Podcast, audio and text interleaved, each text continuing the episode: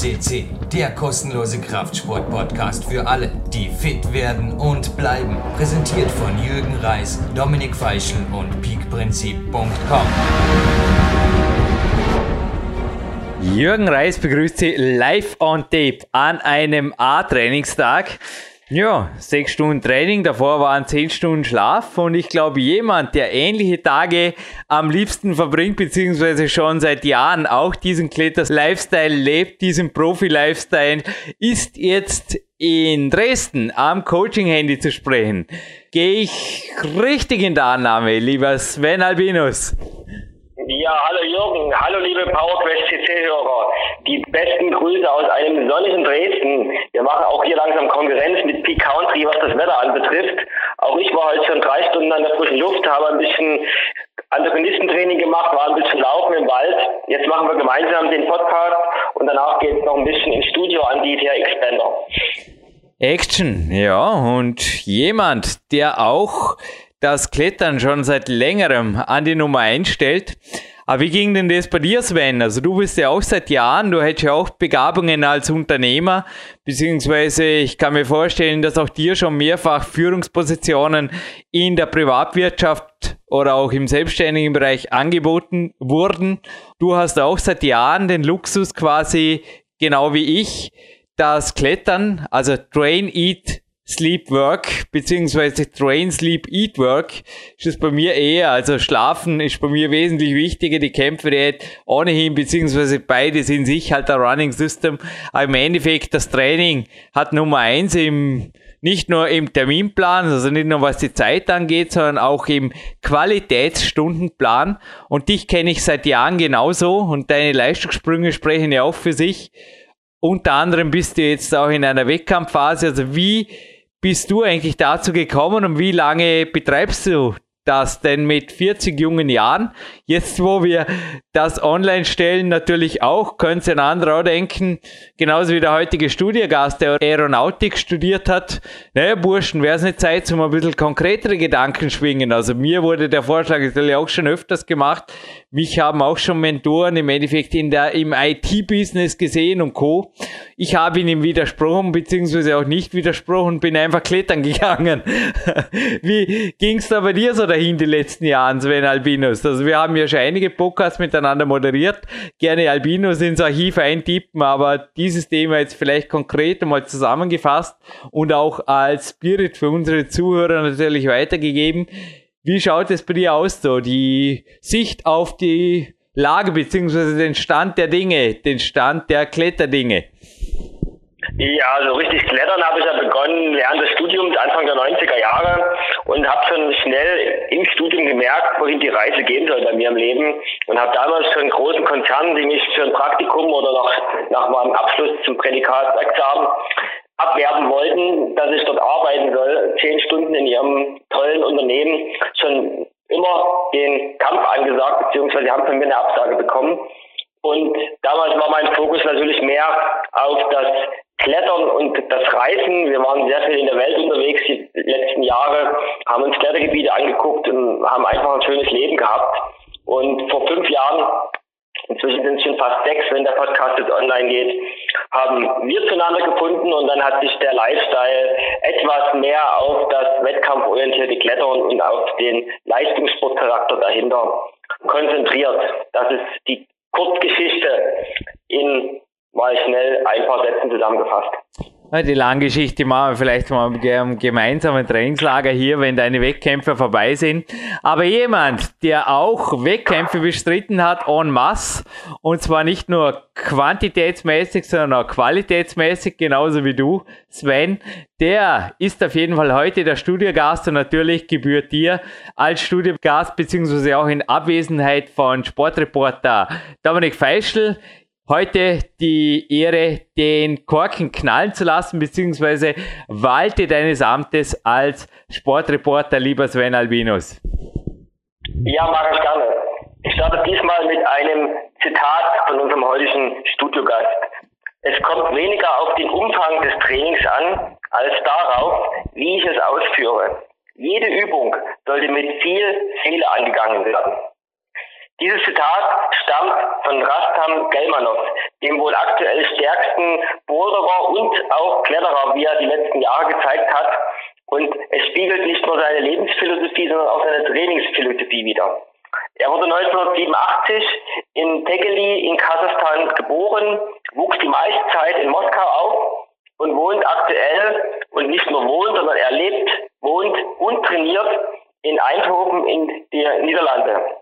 Startet für Russland, hat 2003 zum Klettern gefunden, hat 2005, also ganze zwei Jahre später, an seinem ersten Weltcup teilgenommen in Moskau.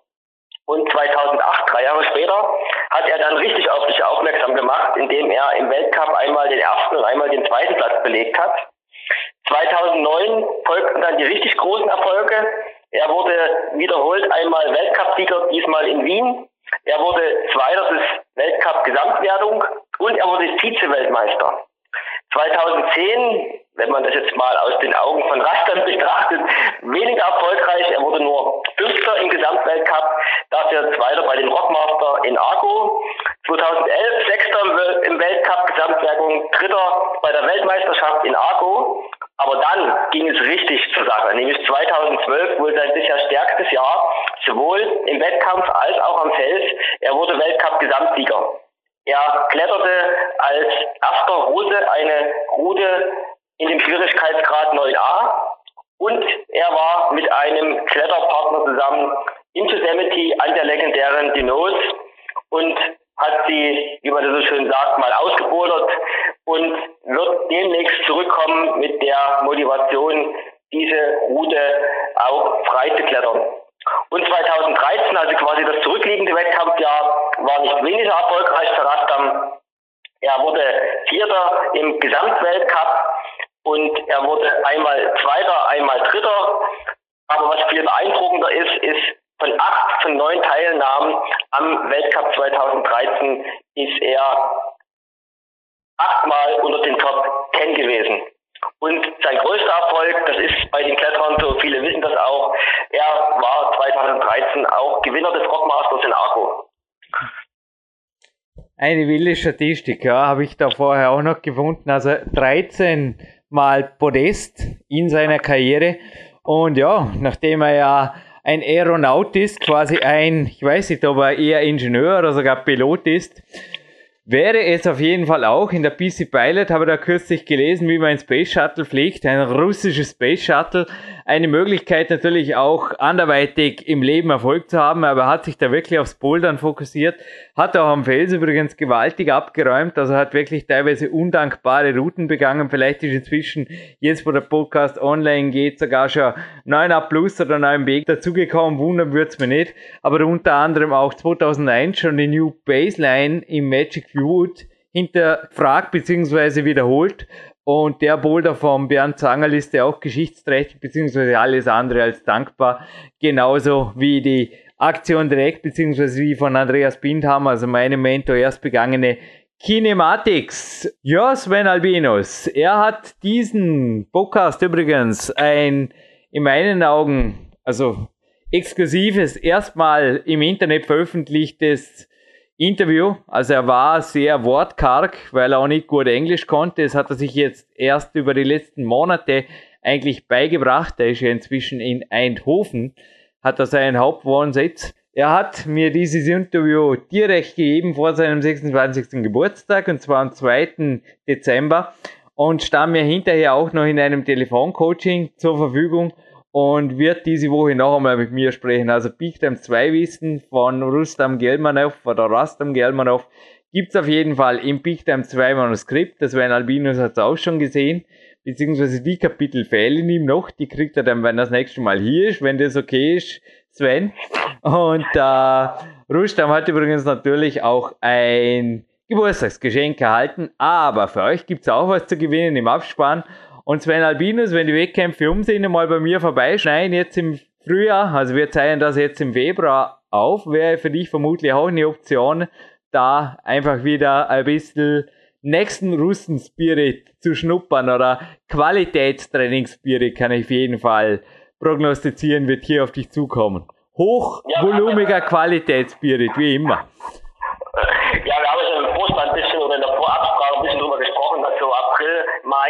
Anvisiert ist und dann machen wir bei meinem nächsten Trainingslager ein, eine Russian Competition draus. Ich freue mich drauf. Und die Russian Competition, die machen wir jetzt nicht unbedingt. Also ich habe mich nicht mit ihm gemossen im Podcast, aber es stand eine Handyverbindung nach Niederlande. Ja, wir haben wieder mal weder Kosten noch Mühen gescheut für euch. Und es gibt sogar die russische Nationalhymne. Ich würde sagen, wir lassen den Rostam Gelmanov erstmals für euch auf einem Podcast sprechen. Ein Rockmaster, ein Gesamtweltcupsieger im Bouldern und wir hören uns hinterher mit Gewinnspiel noch einmal kurz hier im Studio, Sven Albinus. So machen wir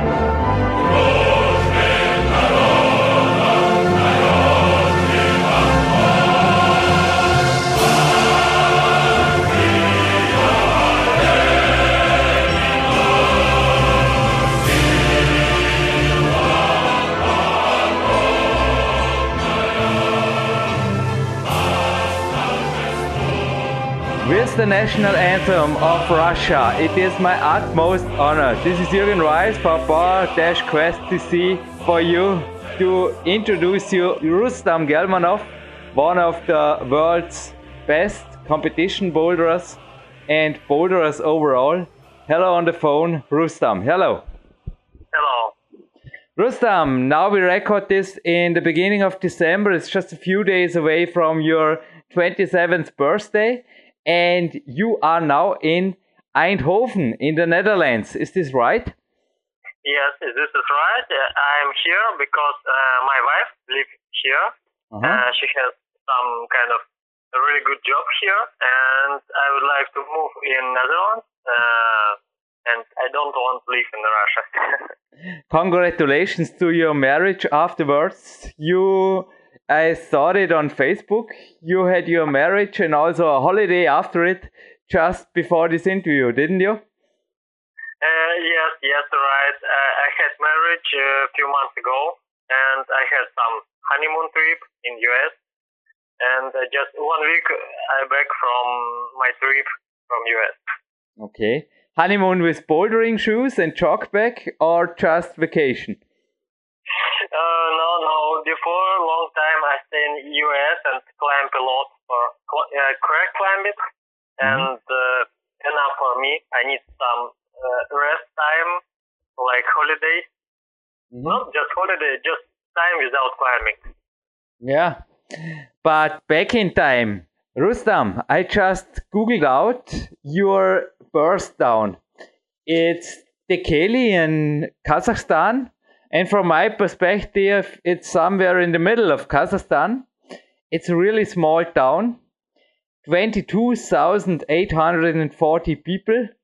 The internet told me in 2008, and this was your place of growing up, wasn't it? Uh, yes, right, but uh, not middle of Kazakhstan, at the um, right part of uh, Kazakhstan, near China border, uh, not middle.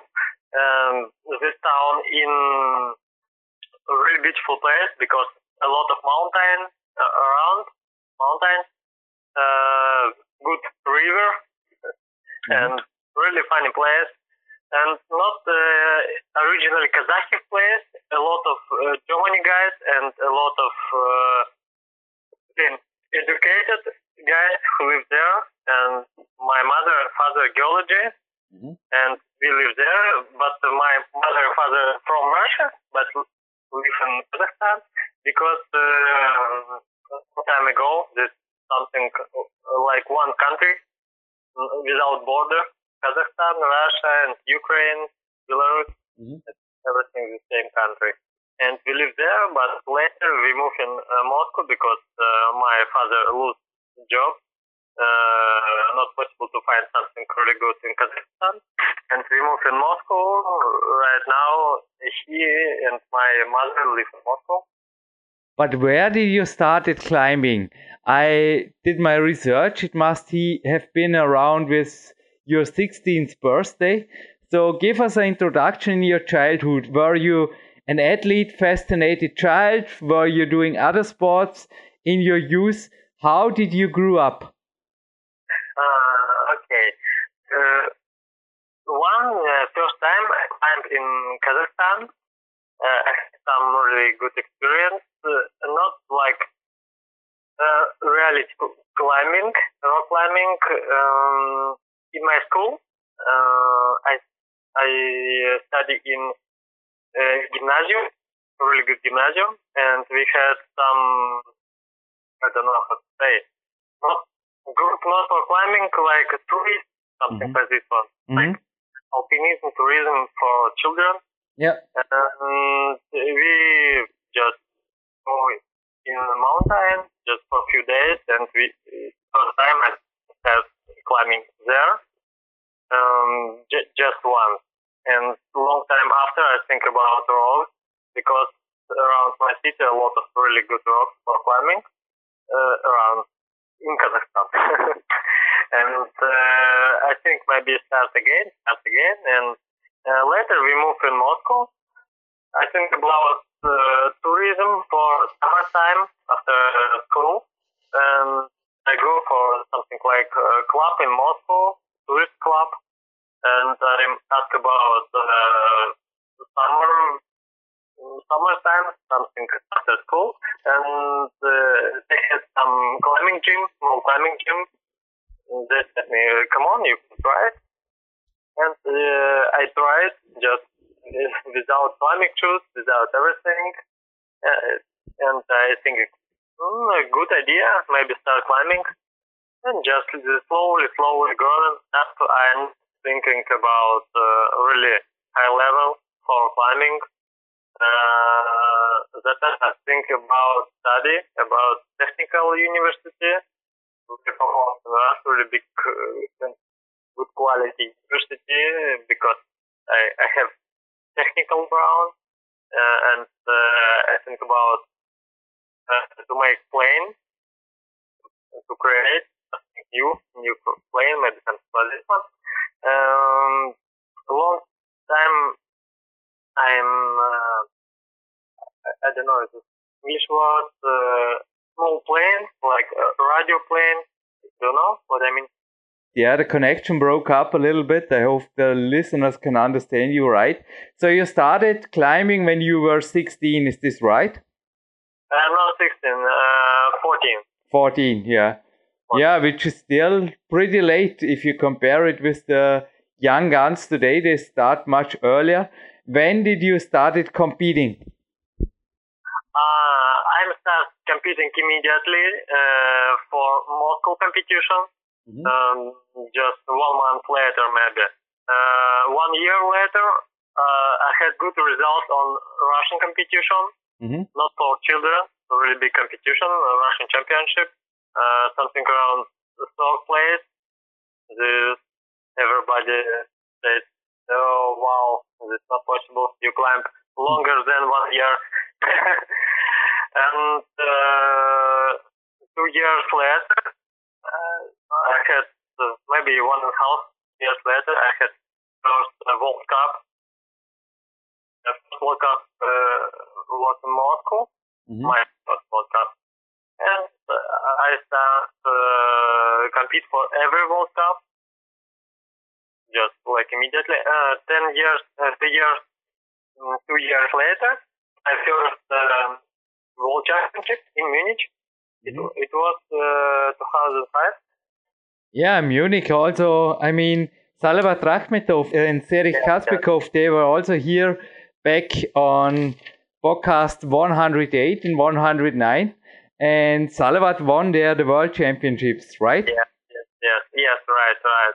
Uh, place was not so good, 34. I remembered it. Mhm. and uh, but uh, Salavat Rakhmetov in that time uh, stay in Moscow and sometimes we train together with Salavat and when we we will go when we go in Munich uh, Salavat won but my place 34 and I'm thinking about I'm I have same power like power. I need to training for competition and something like this one. Mhm. And you always focus on bouldering because if I look at your body, you also could be great in lead, don't you think? Um, when I start climbing in Moscow, I start uh, training for everything, for bouldering, for speed, for lead climbing, and I had really good results for speed and for lead climbing in Russian competition, for children and bigger competition.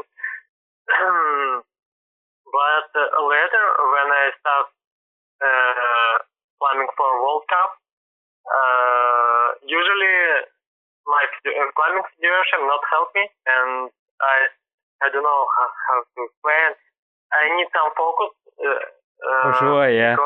It's better to win Arco Rock Master and also the World Cup and the World Championship title than to be second or third in yeah in everything. A little bit in you had the focus and you gave it all for boulder. You had the talent for lead too.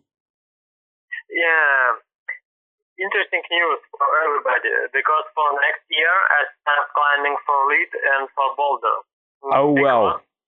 Because uh, uh, right now I have really good coach. Uh, this coach training Mina Markovic, uh, Roman Krajnik. I think you know him. Mhm. Yeah, yeah, I know him. Yeah.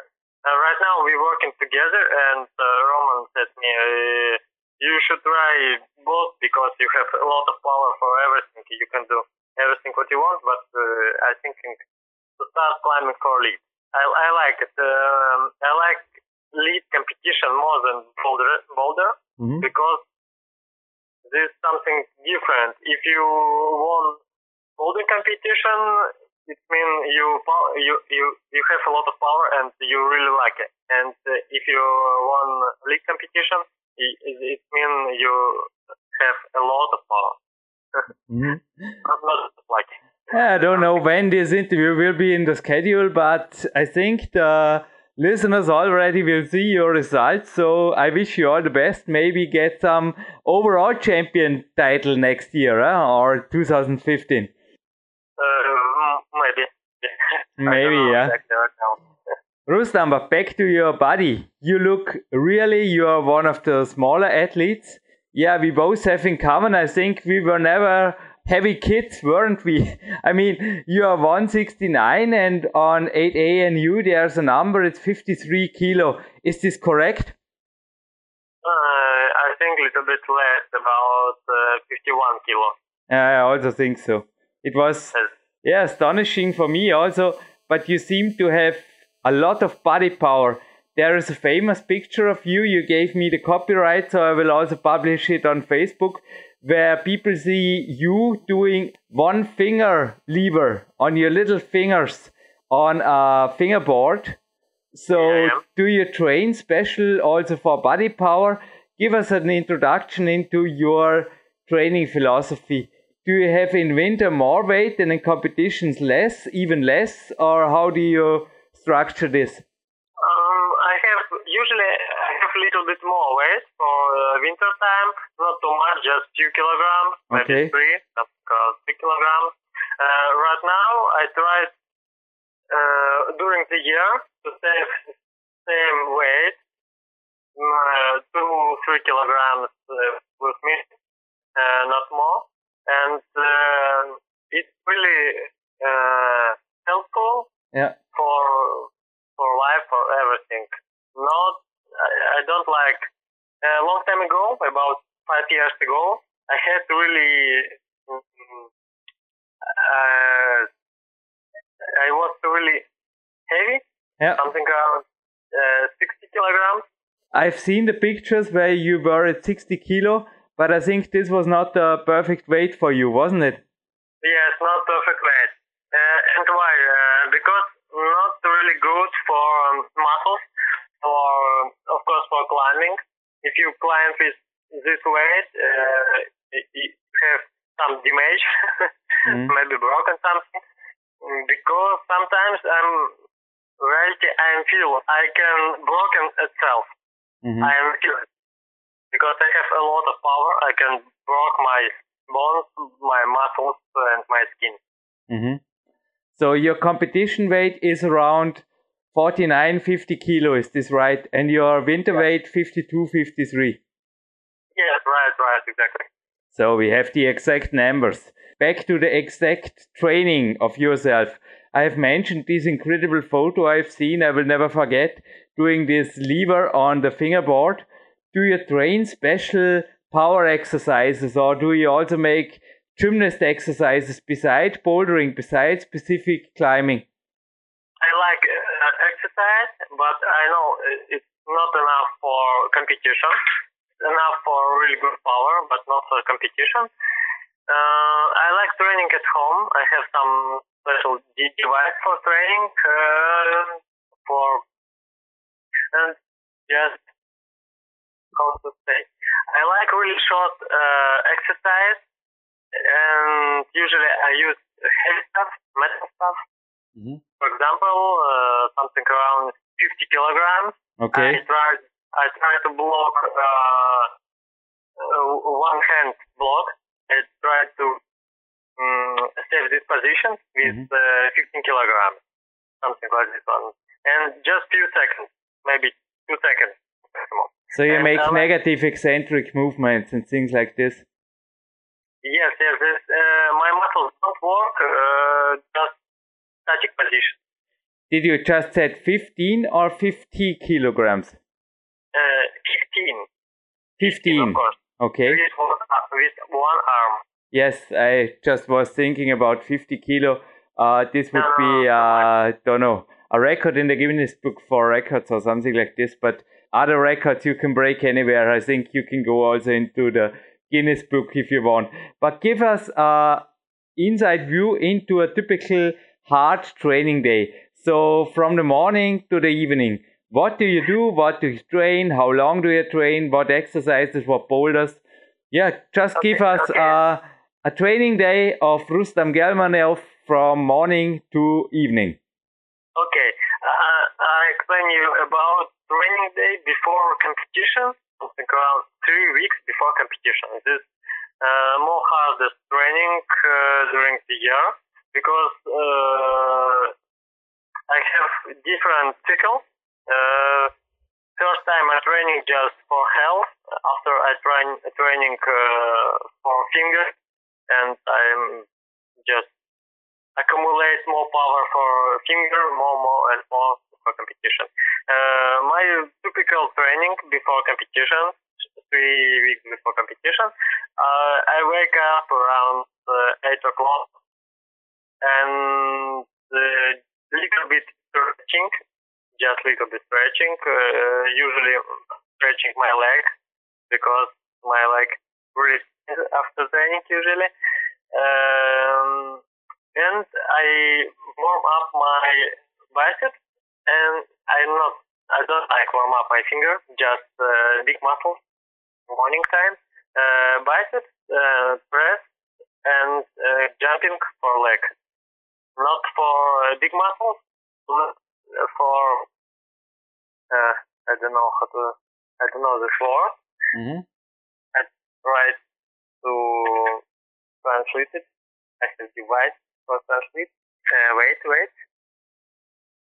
Um, sorry, my English not not so. Yeah, you make your warm up, your body weight exercises, maybe push ups, and yeah, um, you do this yes. for an hour or how long? Stretching?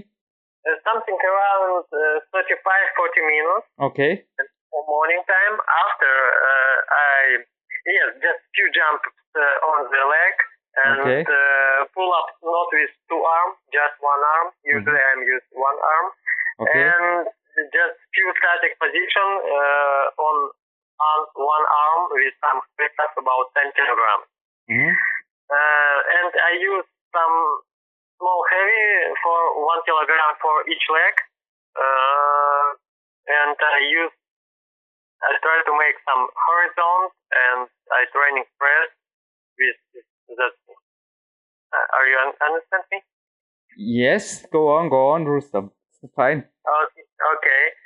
And uh, after uh, I eat something, uh, I eat some kind of, uh, for example, right now I eat uh, milk products. I eat yogurt, uh, Mhm. maybe kind of protein supplements, Mhm. uh, and some other sport supplements. Usually I use a lot of sport supplements, of Mhm. course, Mhm. uh, like other guys. Uh, later I will go for shower. Uh, usually something around 11 o'clock. Uh, I have some first training. For example, when I stay in uh, Slovenia, first training at 11 o'clock and two hours climbing, for example, for just for bouldering. As usually I training for long bouldering around 10 uh, moves, maybe between 10 15 moves. Um, and I training just um, without stop. Just one boulder, I try, try, try. Next Mhm. one, try, try. Next, next, next. Usually two hours training, uh, really hard, really hard. I lose my skin, power, everything. Uh, later, I will go uh, for recovery uh, eat some supplements for fast recovery and sleep uh, one, maybe one and a half hour. Mhm. Uh, and second training for longer bouldering between 15 uh, 20 uh, moves. It's really hard. It's some different sports. And I'm working uh, for second training. Usually I'm working more for my leg, uh, leg position, hard work. Uh, uh, interesting job. Uh, and second day same, and the one day rest. Usually today training, one day rest. The training, one day rest. So on the second day, there's the same schedule. Also on the second day, you have these uh, two hard sessions, and then you have one rest day. Maybe last session for second day, not really hard. Yeah. Maybe same time, maybe two hours, but between uh, routes, uh, more time. Usually I spend more time Mhm. for rest because not possible to fast recover after uh, Thursday training. Other Russian athletes, Rustam, like Dmitry Sharafutdinov, he is famous for his chin-up sessions, who sometimes last for hours. In your uh, voice, there was more specific training, or in your answer you just gave me. So, do you make any athletic training in the winter or something like Dimitri does? I'm sure you've heard about it. So, do you do uh, chin ups and things like this, special power exercises in the winter or something? Or just bouldering? Uh, Is the second yes, is the second training also just bouldering on the wall? So this training for you is hundred percent specific, climbing specific. Uh, okay, I understand you. In winter time, usually I'm not climb uh, boulder uh, because if I training a lot for win- for winter for boulder, and later before competition, uh, I think I lose my finger because really danger for finger. Mm-hmm. Uh, for winter time, usually I take my finger. I'm just some roots. I training a lot loopers and not use my grimp uh, because gr- grimp really dangerous for finger. Uh, and uh, usually I'm using a lot of loopers. And I have at home some device for training, like a bicycle, uh, but for uh, hand, Mm-hmm. like on the wall. I have some bicycle on the wall, but not bicycle like in fitness center. Yeah, I understand for the upper body. Yeah, yeah. Ye- ye- Yeah. Yes, and I training. I use different positions uh, for it. Usually, I training for health. It's really helpful for shoulder, Mhm. for some for these things. I have some heavy stuff uh, for shoulders. Um, I don't know how to say. Mhm. Um, Dumbbells Um, and things like this. You make also power exercises for the recovery muscles or for the antagonist muscles. I just Yes, used before this interview yes, some exactly. And TRX, things like this. Do you use things like this, devices like yeah, suspension training and things like this? Uh, usually I have some, for example, uh, I lift the weight, some maybe heavy weight. Uh, this is really good for shoulders, uh, really good for back, Mhm. for everything. Mhm. Uh, sometimes I use for recovery, uh, some un- for antagonist muscles. It's really helpful for blood circulation, for everything. Uh-huh. So, how many months do you train for health, as you say, and how many months do you build up the power? So, you take a whole month off in winter of climbing, or how do you structure this? Um, I'm training, for example, I'm start training right now, uh, but my first competition in uh, April, I think. Mm-hmm. I need time for uh, to build my body um, because I would like to prepare for elite and for boulder climbing. I need more endurance. I need more power. I need to adaptate my skin for both training and uh, training right now. But I don't have really a good uh, schedule right now. Mm-hmm. I try to build it. Mm-hmm. And you mentioned uh, you just do this one arm chin ups in the morning. Are there in the training phase, so to get you right, you almost train, we can say a 90% of your training is at the wall in boulders or roots. Uh, I think uh, about 60% uh, boulder and 40% uh, lead climbing. I mean lead climbing more than 20 moves. I understand. I fully understand. Okay. Yeah. And after every training, I try to pull up on one arm. Mhm. Uh, for example, just few minutes, maybe five minutes after uh, training, I try to pull up. This uh, I can understand how I recover, how many power I have. Uh, for example, before competition in Mhm. this year, after training, uh, I had about uh, seven, six, seven pull-ups Oh, wow. after training, after training. With each arm. Uh, yes, for each one, each Oh. arm. Yeah, pretty strong. Yes, and um, uh, but right now I don't have really good endurance. Not recover when I climb. I just recover after climbing.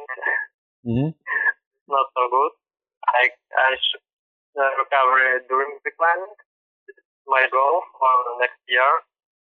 What do you do on a rest day? Uh, usually in rest day, uh, I have sauna. Uh, it's really helpful for blood circulation. I lose some bad water, and later I bring some good water. this is really important for recovery. Uh, just walking around, read, uh, read some books. Uh, maybe, Giving an interview, I know, I know. yeah, yeah, yeah. Spending the day.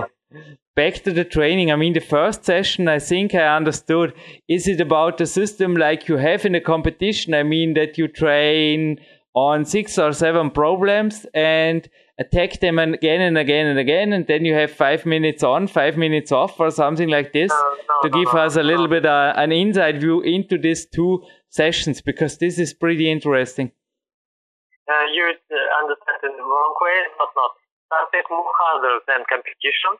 Uh, I, I, I climbing immediately after uh, after route, one route, next route, next, and I not wait five minutes. Usually, I not to count how many many minutes I wait. Maybe just few minutes. I feel self good and I start climbing. Uh, if I'm really tired, my coach said me uh, just wait, wait. Okay, so it depends of your power and your feeling, and you attack one boulder after the other. Yeah. Yes, yes. And, and uh, usually something around 12, between 12, 15 boulders. Yeah, 12, 15 boulders, and they are preset. You know them. You know, or some of them are new, some of them are old, or so how do yeah. you decide to how what to train? Do you shuffle them? Do you have a lot of fixed boulder, or is your trainer showing them to you? Uh, he show me, but uh, more important to training, uh, my not good time. Uh, we're not training for grimps because my are really good, and usually we're training just for cloppers okay. and for endurance. Okay. And for of course for jumping because I'm Mhm. uh, not not tall. I need to jump really high. hmm Uh, we just we jumping jumping uh, lot of Hmm. jumping and um, some kind of not, not really uh, high jumping uh, for coordination jumping. Jumping on the wall.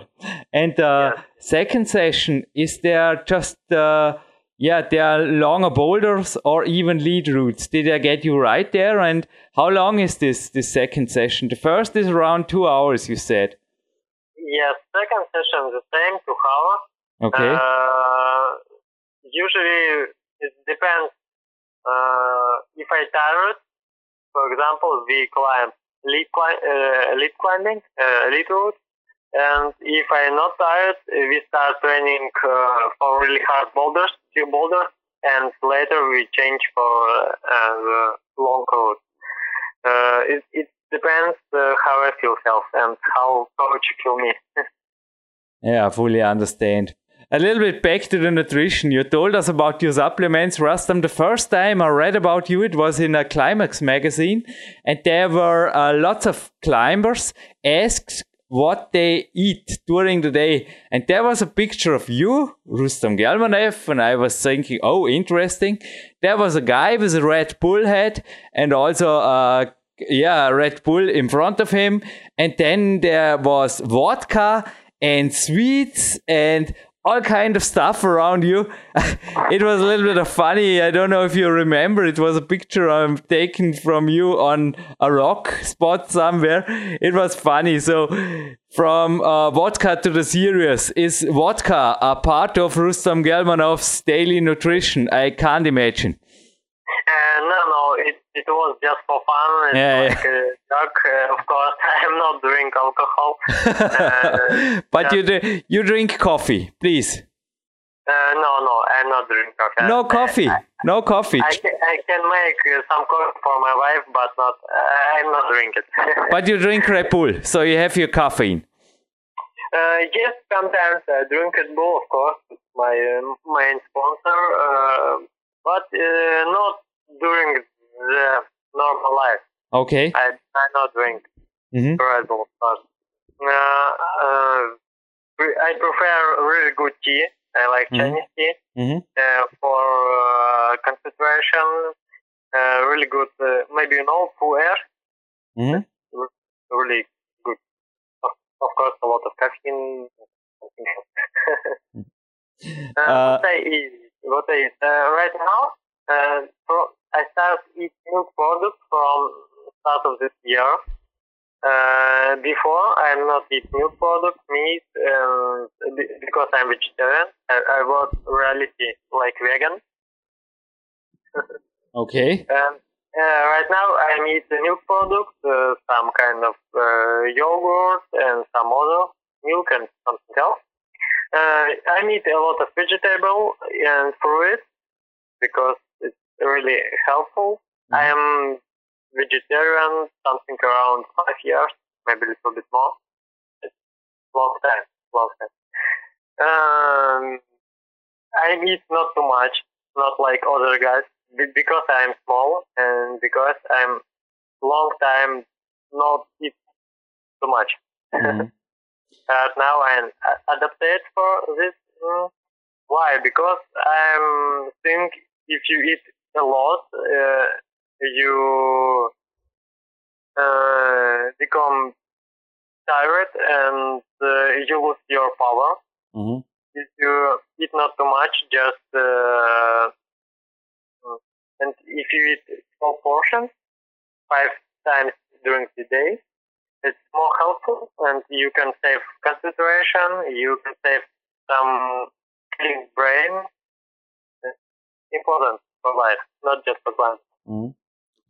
Yeah, for me, it's crucial to have the main meal at the end of the day and little snacks between the training session. Like you, I also train couple of times a day or two or three sessions a day. It depends. Do you also have a little bit a bigger meal in the evening, or do you just shuffle or spread it out through the day, as you just said, five or six little meals? Yes, usually I have uh, bigger uh, for evening, but I think it's not really right. Um, otherwise, I cannot eat before training. It's not possible. Yeah. It is right. Don't think about it. Just believe me. It is okay. It is okay. It is really okay.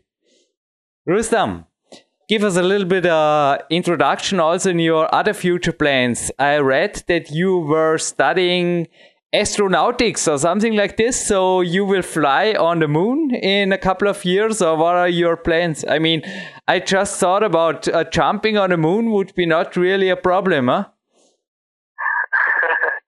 um, I don't know exactly right now. Uh, uh, I move in Netherlands. Uh, one month later, I make a residence permit, and after that one, I can stay in Europe more longer time than now hmm because now I have just visa, and uh, in January I will have some residence permit. It's more easy for me. I can stay here how long I want. Uh, uh, I will make visa a residence permit for five years, and maybe later I try to change my citizenship. This is my dream hmm uh, because I don't like Russian citizenship. It's not easy for traveling. We need some visa. We need everything. Yeah. Um, um, uh, for next year, I'll try uh, training for lead climbing. It's more important for me. Uh, and I have some really good projects for Red Bull, media projects. Uh, really interesting. We Mhm. have enough money for that. Uh, after guys say me, set me everything okay. For next year, we will make a really big project, not for climbing, but with climbing. uh, and um, for next year, I would like to move on the more bigger house and make some special. Uh, uh, I don't know, for make something uh, because I'm really technical. I have a lot of tools. hmm Uh, I would like to make some really good, uh, I don't know, wind generator. Yeah. No, Yeah, you make Uh, your good house for you, a bouldering house, including a boulder wall. no, no, no, no. Uh, no, right now I don't have a really good house. I don't want to climbing wall at home. Enough in climbing gym. I can imagine, yeah. But you are planning, you're making a life as a professional climber as long as you can. Maybe as long as Salavat Rakhmetov. Uh, I don't know exactly. Maybe not. It's really boring. I like climbing. I like spend time for competitions or just for climbing. But I, I like uh, something technical. Uh, I would like growing in, in, in that way. Maybe study in uh, Netherlands. I don't know exactly Mhm. because I need some documents for make something, and I would like to make a wind generator. And because my father a constructor, uh, and he helped me a lot, and I know a lot of information about some technical things. Rustam, I wish you all the best. So, one thing is for sure, Rustam, if you come or if you drive to Slovenia and maybe the road leads you through Austria, western part of Austria, okay? We will stay in connection anywhere you are invited, okay?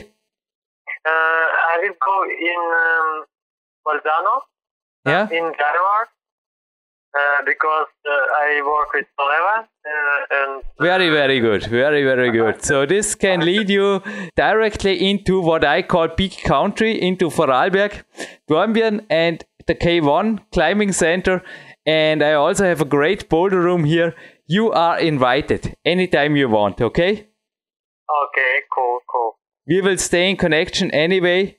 It was a great honor for me to have you on the interview line, and I hope you have a rest day. So, Okay, thank you very much. If you have some question, if you not understand something, you can send me message, uh, and I thinking about question, and I send you some uh, more understandable questions. it was a very good interview, and I think we got not every word here on the tape. The connection was a little bit too bad, but I think we got the whole meaning of your life. And I wish you from Austria, from all of my athletes' heart, all the best. Okay, make your dreams come true. Okay, thank you very much. Thank you very much. Thank you, Rustam. Talk to you soon. Bye. Jürgen Reis begrüßt euch zurück hier im Studio und der Sven Albinus natürlich auch noch in der Leitung. Sven, wie hat dir dieser Podcast gefallen, beziehungsweise was ist für dich der Spirit, der hängen blieb? Ja, also für mich war da ganz klar diese Motivation, die man aus so einem Podcast saugen kann und auch diese Hingabe, mit der Rastam sich den Klettersport hingibt, den Bouldern hingibt, mit welcher Passion, mit welcher Seele er die Trainingseinheiten nacheinander schiebt, das ist einfach sensationell und das gibt ihm gerade, auch wenn heute die Sonne scheint in Dresden, aber wir wissen beide, die Winter sind hart, die Winter sind lang hier in Europa, gibt, das gibt ihm einfach das Feeling, diese Motivation auch für sein eigenes Training und seine eigene Leistung zu pushen. Das war wie immer großartig. Danke. Du hast schon mal gesagt, du hättest am liebsten mal PowerQuest C selber gemacht, hat irgendwas in die Richtung selber gemacht. Naja, warum eigentlich? So lässt dem Jürgen die Arbeit und selber hast du den Spirit.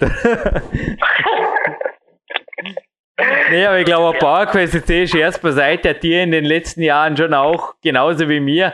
Also ich kann mich erinnern, das war direkt in der heißen Phase meines X-Mess Peaks, da ging's los.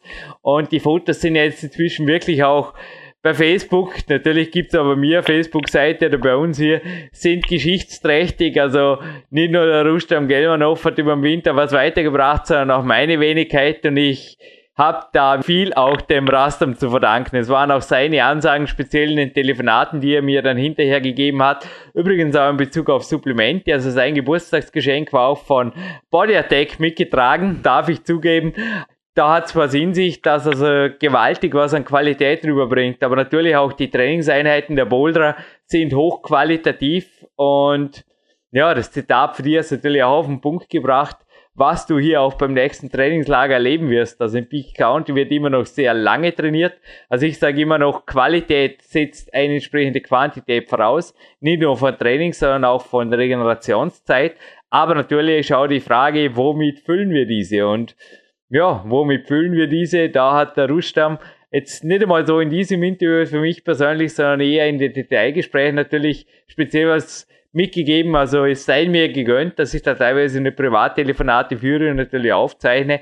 Aber ich glaube, in diesem Podcast ist schon mal schon ziemlich viel rübergekommen, was er darunter versteht, Profi zu sein und warum er es vermutlich auch ja, zu Recht darauf angelegt hat, jetzt einmal dem finanziellen absoluten Glück vielleicht einmal ja, fürs Erste zumindest die Schranken zu weisen, einfach zu sagen, ich will zuerst mal die Boulderfreiheit und die Freiheit, eventuell jetzt dieses Jahr schon Weltmeister zu werden, was ja noch ein großes Ziel von ihm ist. Ja, wir sind gespannt, wir drücken auf alle Fälle die Daumen und wir werden dann sehen, was er dieses Jahr erreichen wird im Wettkampf. Übrigens, was ich noch erwähnen wollte, Dekeli gibt es zweimal, bevor da der Daddy, also mein Vater, Geografie studiert, Einspruch einlegt, wenn er sich auch diesen Podcast anhört. Dekeli gibt es zweimal oder Dekeli, die Ortschaft in Kasachstan. Und ein Foto, wenn ich vorher von Facebook gesprochen habe, die Fingerhangwaage am Griffboard, die mit den kleinen Fingern am Beastmaker Board übrigens, die gibt's jetzt Nochmal bei Facebook würde ich sagen, er hat uns das Copyright gegeben und vor allem auch in unserer Bauorchester C Galerie, denn dort bleibt sie. Und ja, Facebook soll es anscheinend in drei Jahren nicht mehr geben, was ich heute einem anderen Podcast entnommen habe. Schauen wir mal. Trends kommen und gehen. Klar, der Zenit vieler ist überschritten, aber Sven, ich glaube unser Zenit kann mir erst hinterher sagen, wann der war, aber du bist auf jeden Fall auch jemand, der mich pusht, noch weit über 40 einfach ein Wettkampfkletterer zu sein und zu bleiben. Denn, naja, Denkmal bauen lassen wir uns, glaube ich, für andere. Und Rocky 3 war ja das auch und bei Rocky 4 schon wieder gekommen. Und bevor wir jetzt, wie bei Rocky 4, noch einmal die russische Hymne hören, richtig, der Russe gewinnt heute, würde ich sagen, verlosen wir noch ein Gewinnspiel, oder? Ein ja, Gewinnspiel kann man nicht verlosen, aber drei Preise, die ich gleich sage. Ich glaube, die Frubiase direkt, die da frisch eingetroffen ist, eine interessante Mischung aus Mineralien und Vitaminen. Die gibt es übrigens in Österreich, habe ich heute erfahren, im Versandhandel. Bei euch, glaube ich, ist die freier erhältlich, beziehungsweise vermutlich auch in der Apotheke. Also Frubiase Sport heißt das Produkt, aber ihr könnt es einfach bei uns direkt gewinnen. Sport direkt heißt es. Probiase Sport direkt. Richtig, wie das Gewinnspiel. Und es gibt ein Produkt eines Hauptsponsors von Rustam Gelmanov. Richtig geraten in der Sugar-Free-Variante. Eine Dose geht dazu. Und eine aktuelle Klettern. Ein Dankeschön hiermit nach Stuttgart bzw. Volker Leixner, dem Ralf Stör und seinem Team. Und Sven Albinus hat mir, glaube ich, für diesen Triple-Preis zwei Fragen versprochen, die gar nicht so einfach sind. Ha? Sven, darfst du gerne noch Juror spielen und wer dann am schnellsten aufs Kontaktformular der PowerQuest.de antwortet, ja, danke. Ja, das ist richtig. Wir haben zwei tolle Fragen. Doch bevor ich diese Fragen stelle, will ich euch natürlich auch noch ein bisschen mehr Informationen geben, beziehungsweise für alle, die nach dem Podcast infiziert sind von Rastam Gelmanov Spirit, und mehr Informationen über ihn wollen. Seine Sponsoren Red Bull und Salera haben jeweils auf ihrer Homepage unter Athletes eine Information über ihn. Da kann man nochmal nachschauen. Wer mehr über seine Wettkampfergebnisse lesen will, unter www.ifsc-climbing.org findet ihr alles, seitdem er Wettkampfzirkel dabei ist. Er hat eine eigene Homepage, www.gelmanov.com und er hat, last but not least, eine offizielle Facebook-Seite. Das sollte euch dann auch in die Lage versetzen, meine zwei Gewinnfragen zu beantworten. Die erste Frage ist, was ja ganz normal ist oder nicht, also was ja nicht ganz alltäglich ist, dass man als für Russland startender Wettkampfboulderer in Eindhoven lebt, wohnt und trainiert. Dafür gibt es einen triftigen Grund, den möchte ich gerne von euch wissen. Und die zweite Gewinnfrage, wir hatten ja davon gesprochen, dass er 2012 als erster Route eine Route im Grad 9a geklettert hat. Da möchte ich von euch wissen, welche Route das war. Ja, nicht allzu schwer, glaube ich, für alle, die jetzt ein wenig recherchieren und den Podcast vor allem mal gehört haben, denn das führt euch vermutlich zu der Umfeldantwort von Frage 1. Ich beschreibe es jetzt einfach mal so. Und Sven Albinus, alle, die uns hier unterstützen wollen bei diesem Non-Profit-Projekt, es gibt einen Spendenbutton. Mir allerdings lieber, ihr tut auch was für euch selber, was ich damit meine. Seminare, Trainingslager, Coaching-Walks und auch Bücher. Cooles Bild ist so ein Power Quest 2 drin von einem handeltrainierenden Sven Albinus. Und das sind einfach auch Varianten. So kann ich einen Großteil des Deckungsbeitrags PowerQuest C zufließen lassen, des Stundensatzes beziehungsweise auch der Trainingslagerpauschalen, Coaching-Walk-Pauschalen, Seminargebühren, kein Problem. Und bei Kämpfer der Seminaren, Sven weiß es, er war auch schon hier, ist es normalerweise so, dass ich ohnehin auf mein Honorar, wenn es sich irgendwie ausgeht, in dem Monat, wo das Seminar ist, komplett verzichte und das einfach zur Gänze schon einfacher zum Abrechnen in die PowerQuest C Kasse gebe und dann läuft der Laden hier, der Non-Profit-Laden wieder eine Weile und ja, ich glaube, was wir jetzt für 2014 gestemmt haben, in deinen Worten, Sven, das werden wir noch länger durchziehen, denn auch du bist jemand, der mich motiviert. Aber ein herzliches Dankeschön. Nichts ist selbstverständlich für deine kostbare Zeit hier, Sven Albinus. Natürlich auch Marc Protze, der die Schnitttechnik macht und Sebastian Nagel, der oft auch noch hinter Mischpult steht. ein herzliches Danke. Nur mit einem Team sind wir natürlich das, was wir sind. Der weltgrößte Klettersport-Podcast, sind wir ganz sicher, vermutlich auch Kraftsport-Podcast im deutschsprachigen Land.